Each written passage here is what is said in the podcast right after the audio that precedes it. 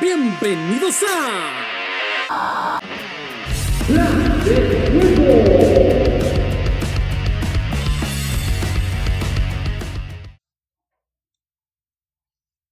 Hola, ¿qué tal? Sean bienvenidos a este, el tercer episodio del podcast de Plan de Juego. Como saben, en esta serie de podcasts analizamos e informamos lo que acontece con las 32 franquicias de la NFL en esta temporada baja. Ahora toca el turno de la División Sur de la Conferencia Americana. Me presento, mi nombre es Héctor Álvarez y tengo el gusto de tener aquí conmigo a mi colega y amigo Daniel Espino. Daniel, ¿cómo estás? Hola, ¿qué tal Héctor? Muy bien, aquí muy ansioso por comenzar este episodio.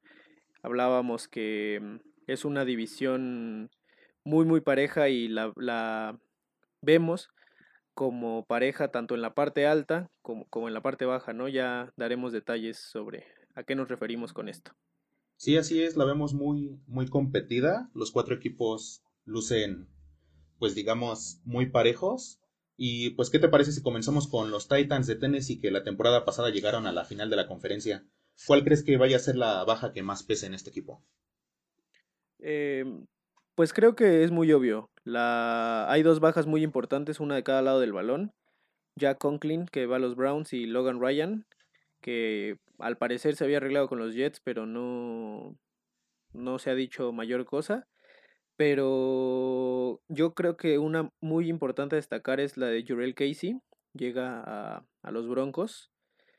Creo que no es ese liniero defensivo que te entrega muchas capturas y hace grandes jugadas contra el pase, porque las jugadas contra el pase a la defensiva siempre son más vistosas, ¿no?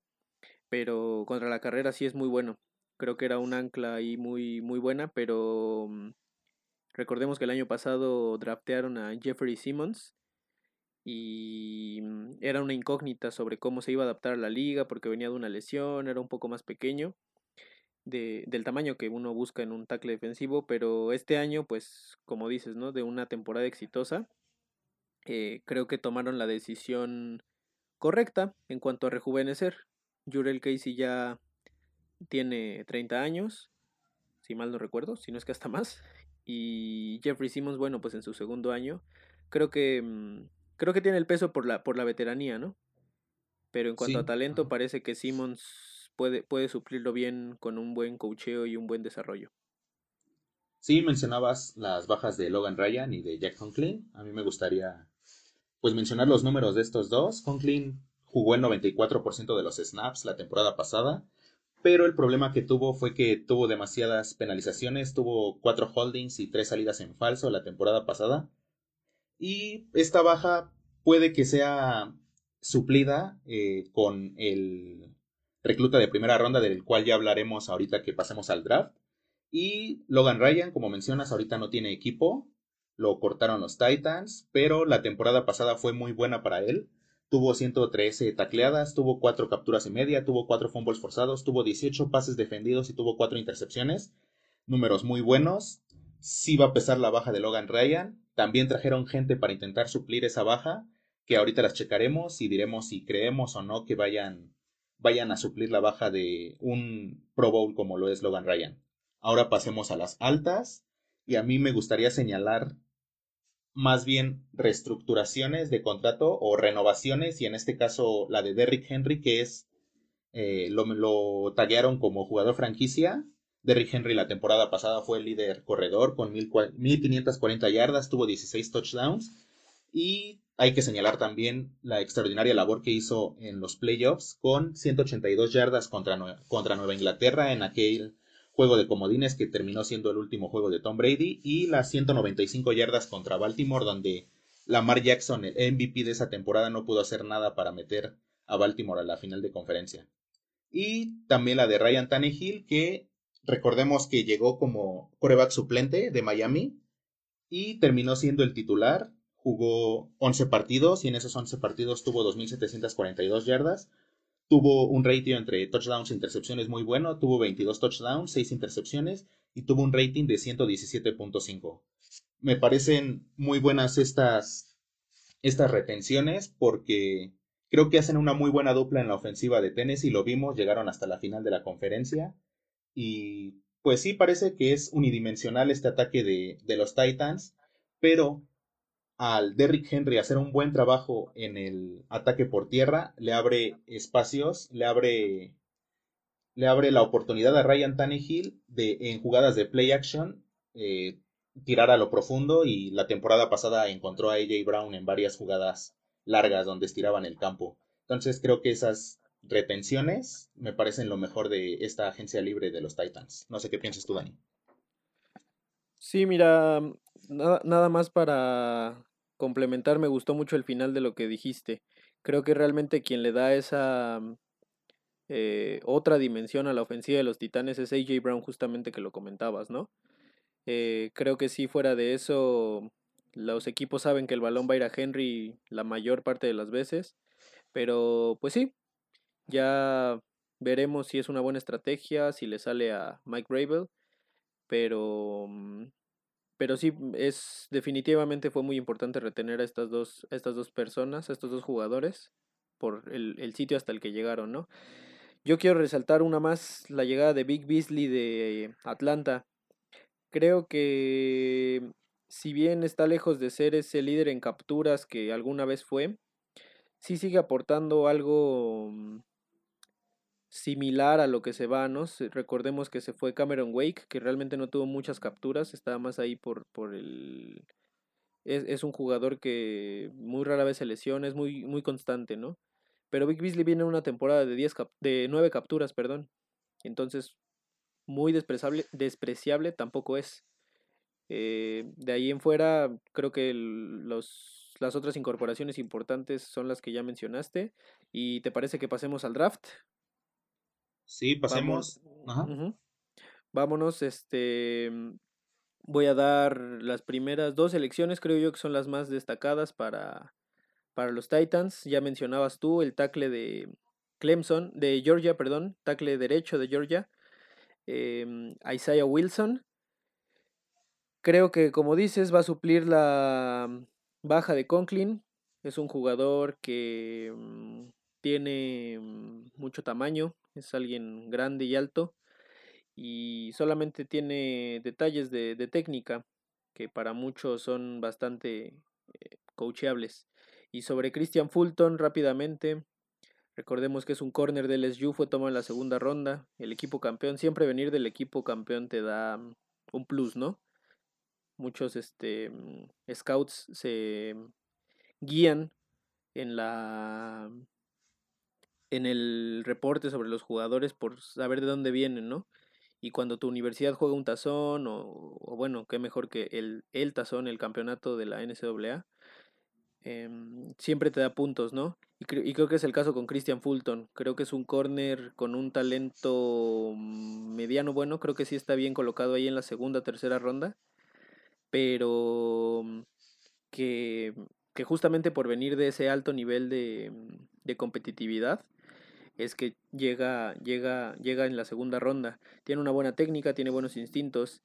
El detalle es que hasta ahí tiene mucha dificultad para las rutas complejas, es decir, cuando te enfrenta a un receptor como, eh, no sé, se me ocurre aquí, ya hablaremos adelante de Michael Pittman, o, o, receptores eh, más complejos en la liga, no solo en su división, parece que va a sufrir un poco, ¿no?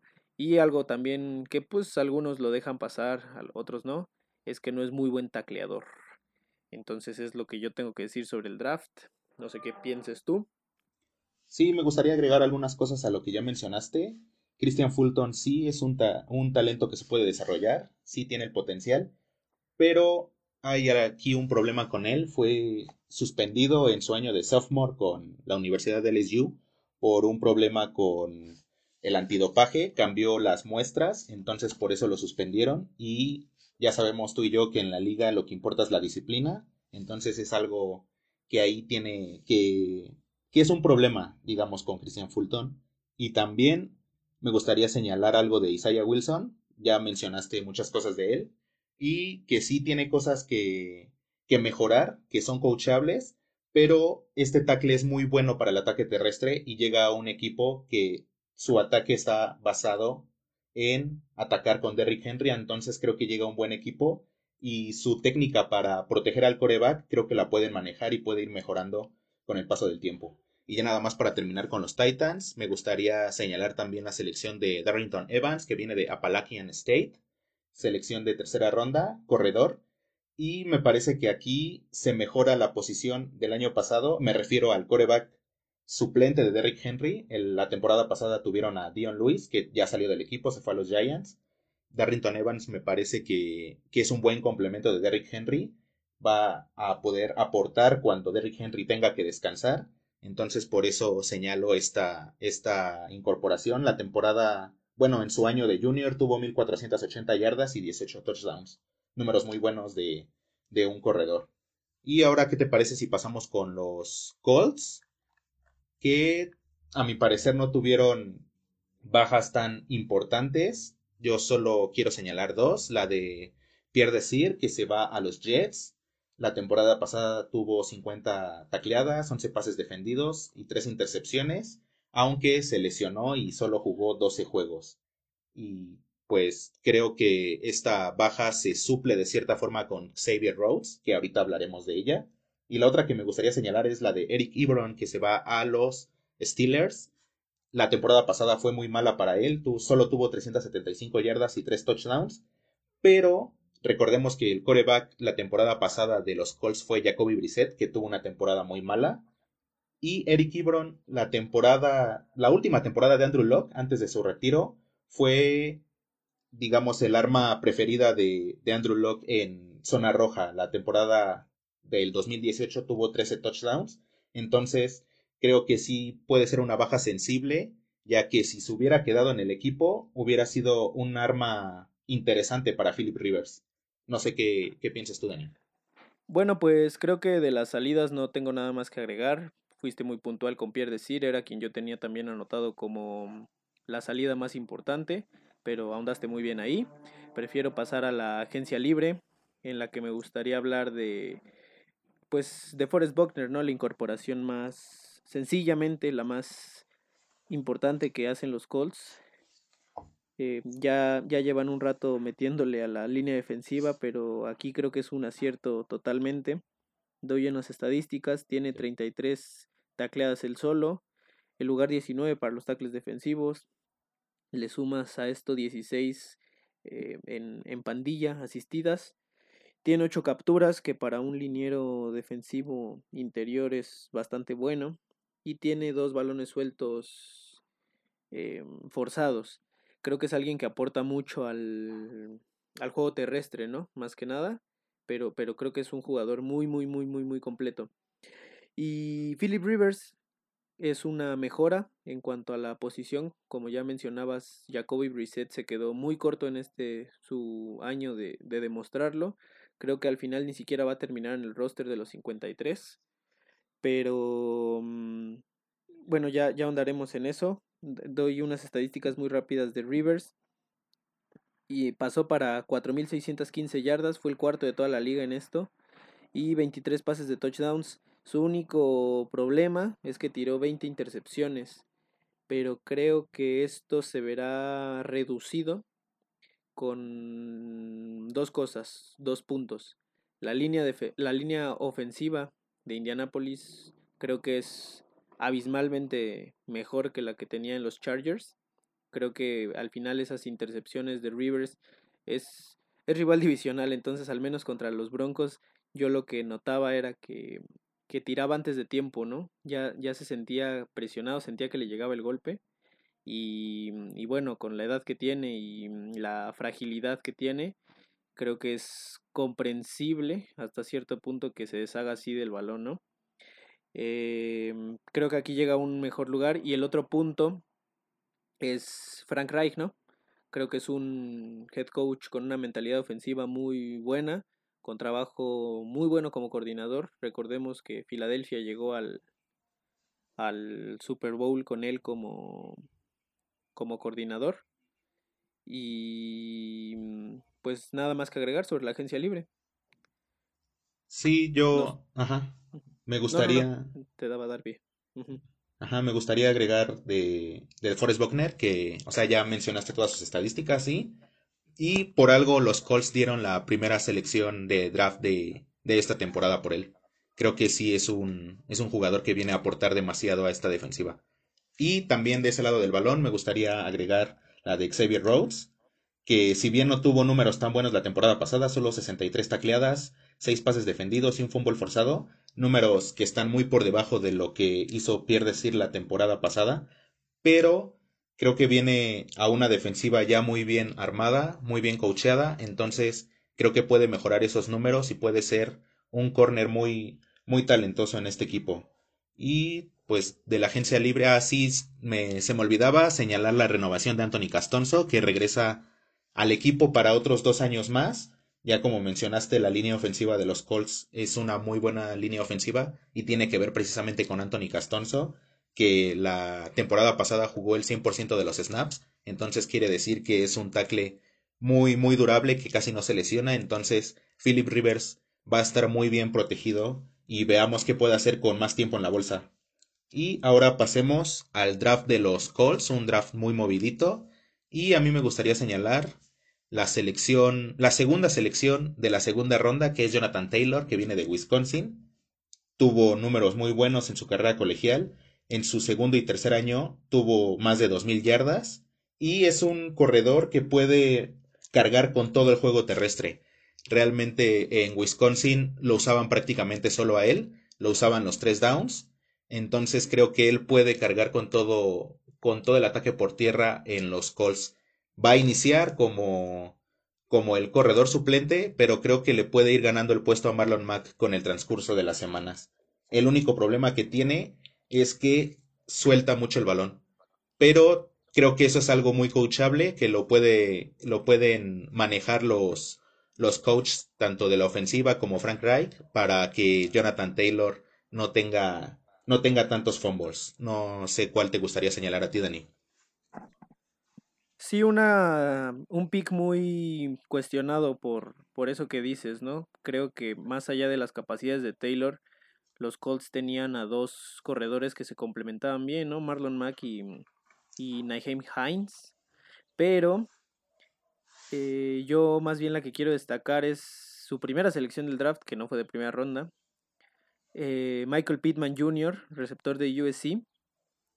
Por una sencilla razón, el líder en yardas por aire fue Zach Pascal con 607 yardas.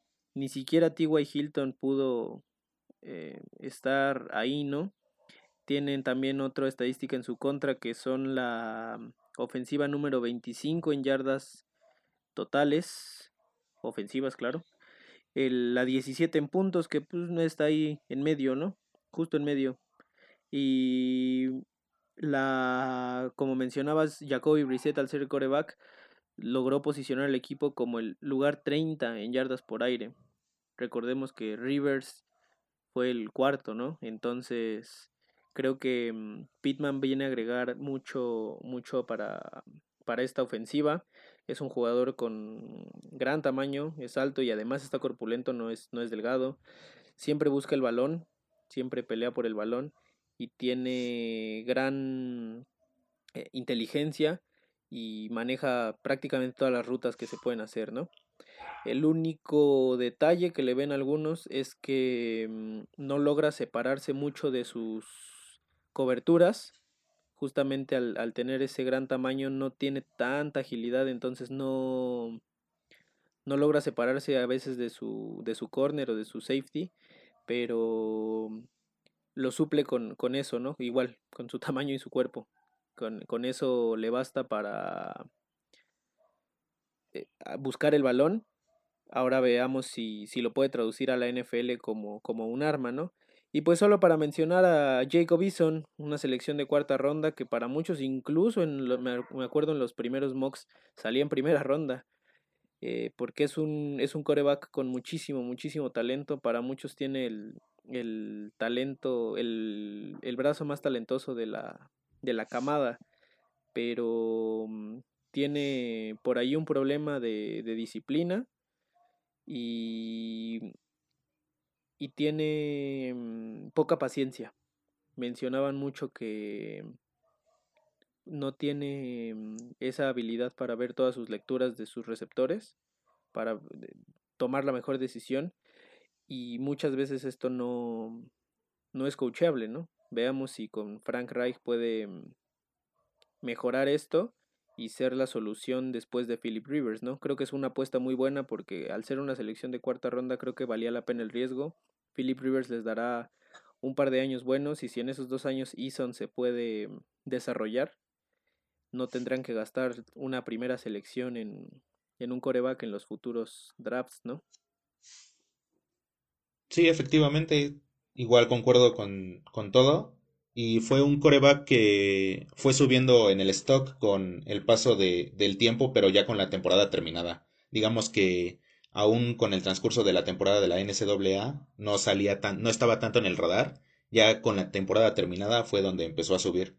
Y sí, los dos creemos que va a ser el coreback del futuro de los Colts y fue una, una gran, gran selección del equipo. ¿Y qué te parece si ahora pasamos con los Texans? ¿Cuál crees que haya sido la, la baja que más pese? Creo que concordamos los dos, pero te dejo que tú la menciones. Exactamente, no hay otra que de Andre Hopkins y no hay de otra por lo que recibe em, Houston, ¿no? Creo que realmente recibir a David Jones, las selecciones de draft al final, por mucho que tenga una primera, una segunda, una tercera, si eres buen scout, creo que puedes sacarle jugo a las, a las elecciones, ¿no? Entonces eso ya lo veremos después, pero creo que recibir a David Johnson a cambio fue muy, pues muy poco. David Johnson eh, sí fue en el 2016 el líder en la liga en muchos rubros. Recordemos que tuvo 2.122 yardas combinadas y 20 touchdowns combinados. La verdad, una temporada bestial, ¿no? El detalle es que de ahí para acá no ha hecho nada, se ha lesionado y bueno, yo no entiendo cómo Bill O'Brien hizo ese cambio, ¿no? Se deshace de Carlos Hyde de Lamar Miller justamente porque son dos jugadores muy buenos que se lesionan mucho. Y recibe a otro y a cambio entrega a su mejor. Pues su mejor jugador, quizá, de todo el equipo. Eh, pero bueno, no, no creo que haya mucho que ahondar ahí. De Andrew Hopkins se ha dado a conocer por sí mismo. Entonces, otra baja creo, que creo yo importante es la de DJ Reader, el tackle defensivo. Ese centro de la, de la línea defensiva se va a los Bengals. Un jugador que aporta mucho al juego terrestre. Es eh, la, la, defensiva de Houston siempre se ha caracterizado por ser buena contra el ataque terrestre. Y pues gran parte de, de eso en estos dos años fue DJ Reader, ¿no? No sé si quieras agregar alguna otra, si no, vámonos a la agencia libre. Nada más me gustaría señalar la de Tashawn Gibson Sr., que fue cuarto en el equipo en tacleadas con 51, tuvo 8 pases defendidos y 3 intercepciones. Y la señalo porque creo que no hay ningún jugador mm, que trajeron ni en la agencia libre ni en el draft que pueda suplir esa baja. Y sí, nada más me nada más quería señalar esa. Ahora sí pasemos a la agencia libre. Como mencionaste, trajeron a David Johnson y a mí me gustaría ahondar un poco más en sus números. La temporada pasada solo tuvo 345 yardas y 2 touchdowns y viene de dos años muy malos, promediando 3.6 y 3.7 yardas por acarreo, e incluso la temporada pasada perdió el puesto titular con ante Kenny Drake, que lo trajeron los Cardinals de los Dolphins de Miami. Y el receptor que trajeron para suplir la baja de DeAndre Hopkins fue Brandon Cooks, y Brandon Cooks es un es un eh, receptor que no se ha podido establecer en ningún equipo. Tiene pues siete años en la liga y va por su cuarto equipo. Recordemos que fue drafteado por los Saints, después pasó una temporada por los Pats, luego se fue dos temporadas con los Rams y ahora va a jugar con los Texans y viene de un año muy malo, demasiado. Solo tuvo 583 yardas y dos touchdowns. Entonces me parecen dos llegadas que para nada son buenas. No sé qué quieres agregar. Pues nada más resaltar eso, ¿no? Sí, sí creo que Texans eh, lleva muy mal, muy mal la offseason. Creo que mm, el factor es justamente no tener un gerente general, sino tener a Bill O'Brien ahí. Pero pues no, prefiero ya pasar al draft porque mm, es curioso, ¿no? Hay muchas, muchas firmas y muchas retenciones de Houston, pero realmente no se puede hablar de ninguna a fondo. Prefiero pasar al draft en el que mm, en la tercera ronda, con el pick 90, toman a Jonathan Greenard, linebacker de Florida. Eh, el scout dice que es rápido, ágil y agresivo. Simplemente le falta mm, un set de movimientos para deshacerse de los bloqueos. Entonces, creo que es una muy buena selección para el lugar en el que se tomó. Eh, no sé si quieras hablar tú de Blacklock o me sigo yo. Eh, yo iba a hablar de Blacklock. No sé qué quieras agregar de Greenard. ¿Hasta ahí? Sí, hasta ahí de Greenard. Vámonos con Blacklock. Sí, eh, pues es un buen prospecto, la verdad. Viene de TCU, pero sí tiene algunas cosas que pulir. es bueno para, para el ataque terrestre, demasiado bueno y también presiona bien al coreback. Lo que pasa es que esa presión no la puede convertir en captura porque llega un instante tarde. Entonces, sí, creo que las mejores selecciones fueron esa de Blacklock y de Greenard, que me gustaría agregar también con Greenard que para varios scouts les falta, le falta masa muscular y tiene un historial grande de lesiones. Entonces, sí son jugadores con talento, sí son jugadores con potencial, pero que tienen ahí algunas cosas que, detallar. Y por eso creo que también el draft no fue tan bueno para los, los Texans, que solo tuvieron cinco, cinco selecciones. ¿Y te gustaría agregar algo más? No, vámonos con los Jaguars para ya seguirnos a la discusión final. Va, entonces los Jaguars para mí solo tuvieron dos bajas importantes, la de Calais Campbell y que se va a los Ravens y la de AJ Bouye que se va a los Broncos. Y pues recordemos que a mitad de temporada pasada se fue Jalen Ramsey y pues ahora en esta temporada baja se fue AJ Bouye. Entonces de aquella defensiva temible, de aquella secundaria que pues prácticamente toda la liga le tenía miedo, ya no existe. Ya los dos corners se fueron. Y nada más señalar los números de AJ Bouye, 65 tacleadas la temporada pasada, 8 pases defendidos y una intercepción. ¿Algo que quieras agregar? Pues creo que mm, es muy claro la reestructuración que va a tener Jacksonville. Se me hizo, es una de las franquicias que más incógnitas ha generado, ¿no? Como dices, fue un equipo temible, llegó a la final de, de conferencia con Blake Bortles, o sea, estaban a un coreback de distancia quizá del Super Bowl, ¿no? Pero bueno, Doug Marrone optó por desmantelar el equipo. Veamos cómo, eso sí, le ha agregado mucho, quizá no todo de, de gran valor como lo que se va, pero, pero no se ha quedado con las manos cruzadas, ¿no? Sí se ha movido en cuanto a reclutar gente. Creo que las dos bajas que dice son las más destacables. Y no, mejor me voy con la agencia libre en la que te voy a ganar a Joe Schubert, linebacker que viene de Cleveland. Un linebacker que en su corto paso aún por la liga mm, ha pasado mm, fuera del radar de los grandes linebackers, pero que estadísticamente ahí está, ¿no? Tiene 100 tacleadas él solito, él solito, sin la ayuda de nadie más.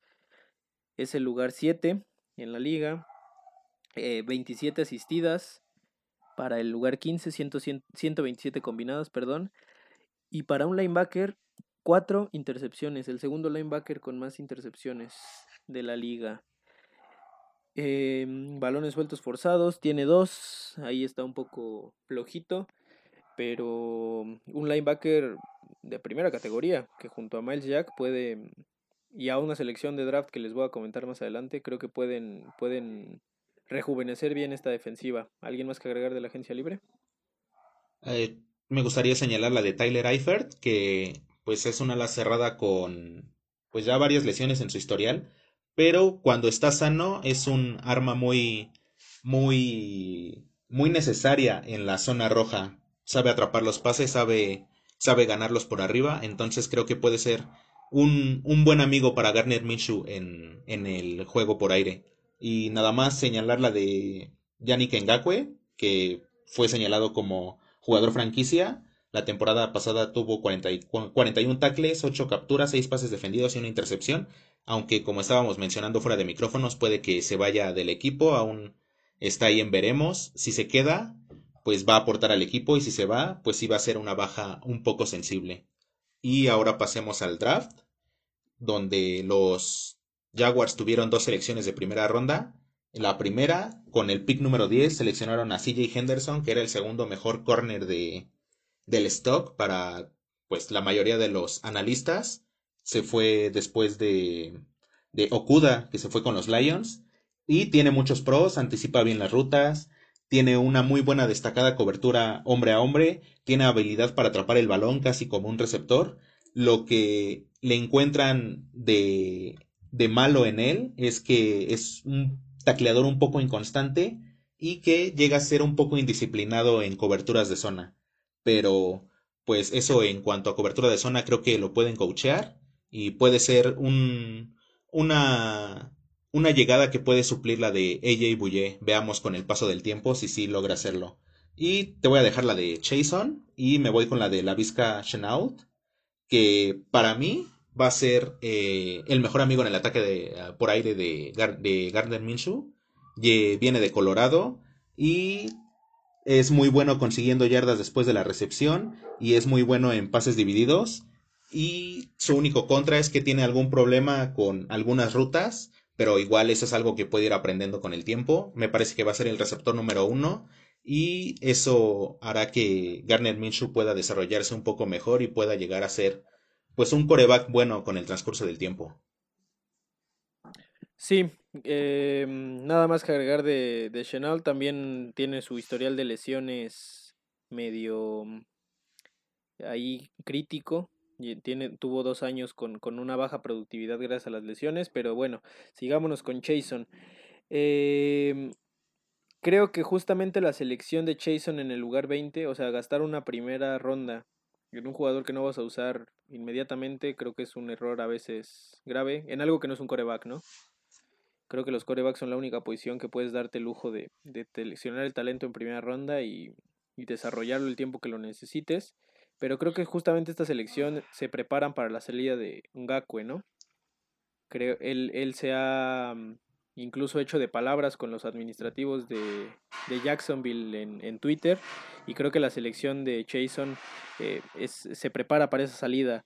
Eh, su más grande mm, virtud es el liderazgo que mencionan sus coaches en LSU. Recordemos que LSU es una universidad con una tradición sobre el número del jersey, el número 18, que se le da a los líderes del al líder del equipo o a los líderes del equipo por unidad.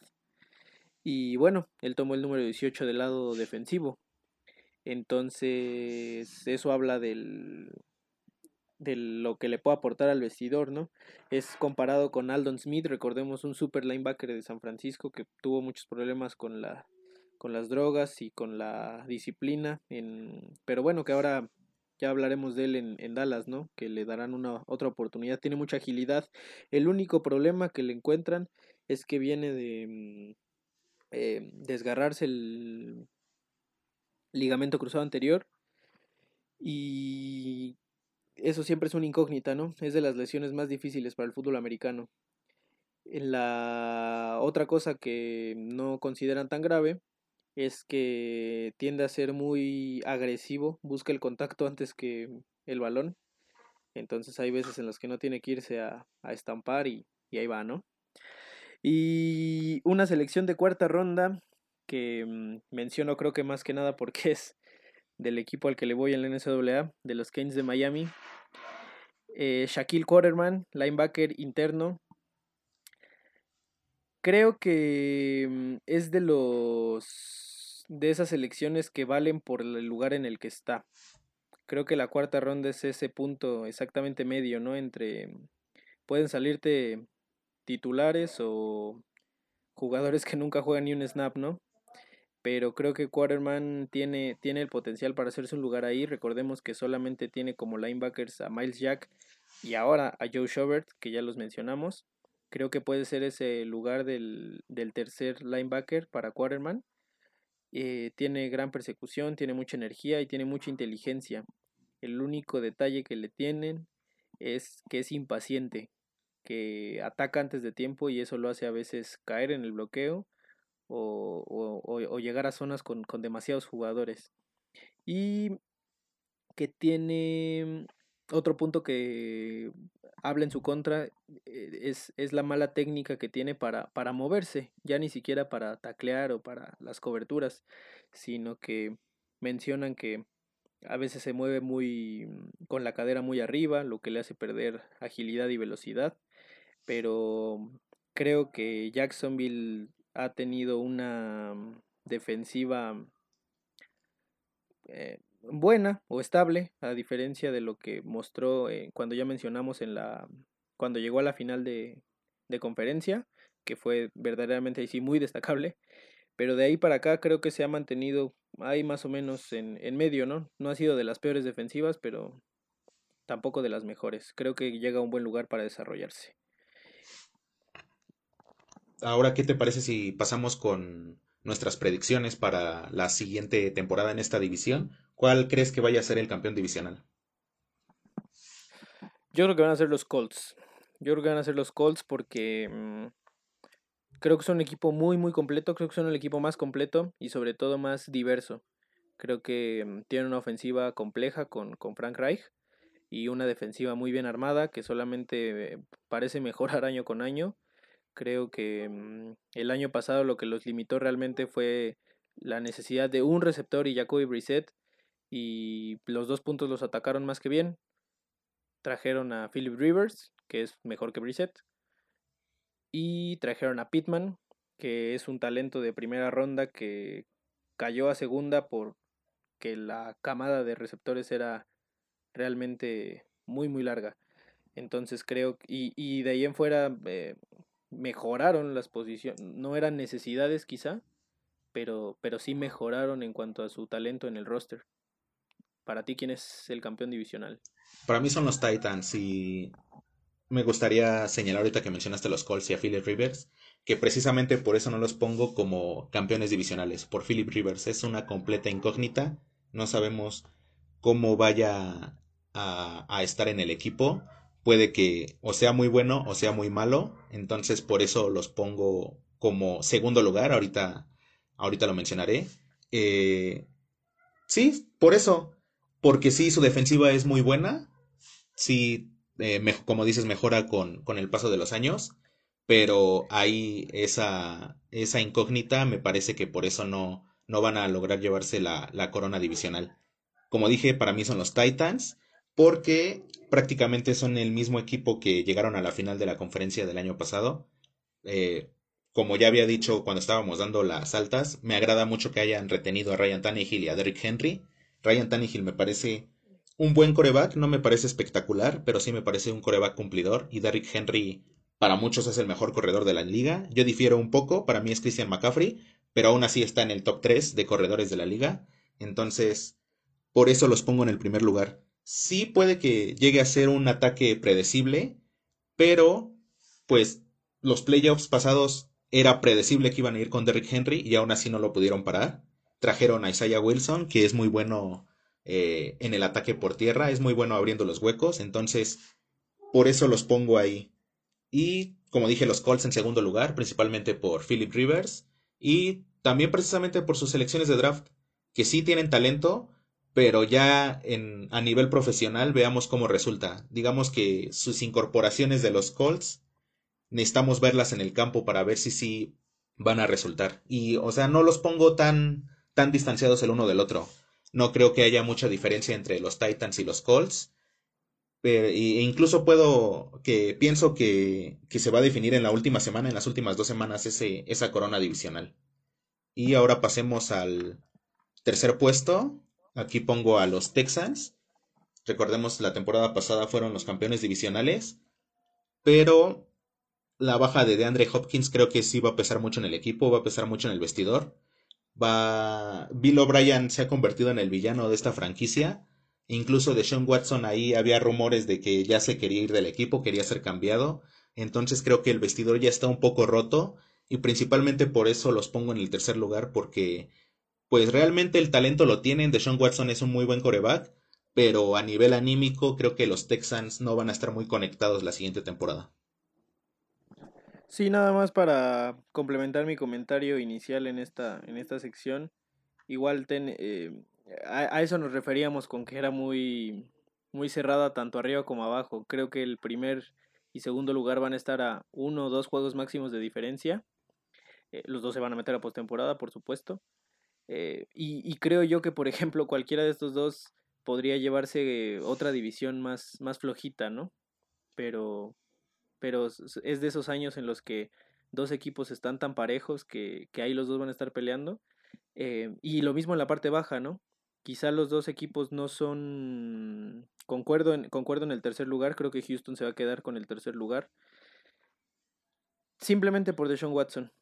Creo que en cuanto al equipo y el cocheo están muy, muy similares. Eh, pero sí, Deshaun Watson es definitivamente mejor que Minshew. Que ojo, eh, no estoy diciendo que Minshew sea un mal coreback. Al final se ganó su oportunidad y, la va a tener este año. Y creo que es un buen coreback. Creo que es mejor que, de lo que fue Bottles.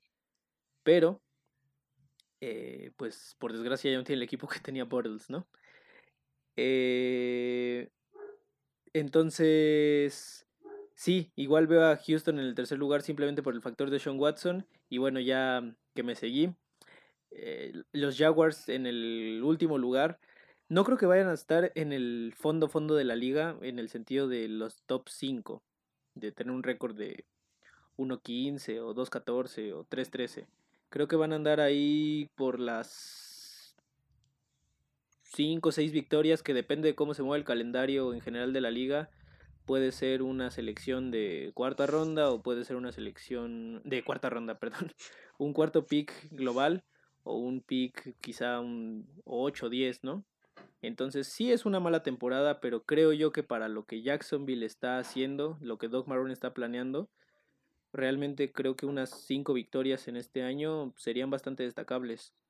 Eh, creo que están en un periodo muy claro de, de reconstrucción y creo que Doc Marrone y Jacksonville algo han aprendido de tanto tiempo fracasando y es que hay que tenerle paciencia a todo este tipo de cosas, ¿no?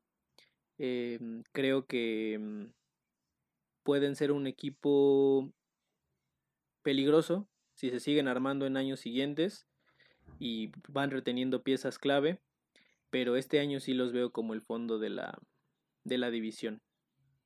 No sé qué pienses tú. Pues sí, también lo veo en el, en el fondo de la división. Tampoco creo que sean un mal equipo. Tampoco creo que haya mucha diferencia entre ellos y los Texans. Me agradó mucho esta generación de draft. La llegada de Joe Scover también es muy buena. Como dijiste, es un linebacker que ha pasado debajo del radar, pero es uno de los mejores de la liga. Tiene mucho talento este equipo. Gardner Minshew me gusta como coreback. Sí tiene cosas que pulir, pero pues eso va a ser con el tiempo. Y me, me gusta este equipo, pero para dos años en el, en el futuro este, esta temporada va a ser de aprendizaje para las nuevas eh, incorporaciones y ya en, como dije, en dos años veamos si, si pueden volver a llegar a una final de conferencia. Pues ojalá, ojalá que, que, sea así, que le tengan la paciencia a Jacksonville, porque creo que es un equipo que, que, como dices, no luce vistoso a futuro. Creo que si aprenden bien y, y, y, con, el, y con los entrenadores indicados, puede, puede desarrollarse bien como un buen equipo.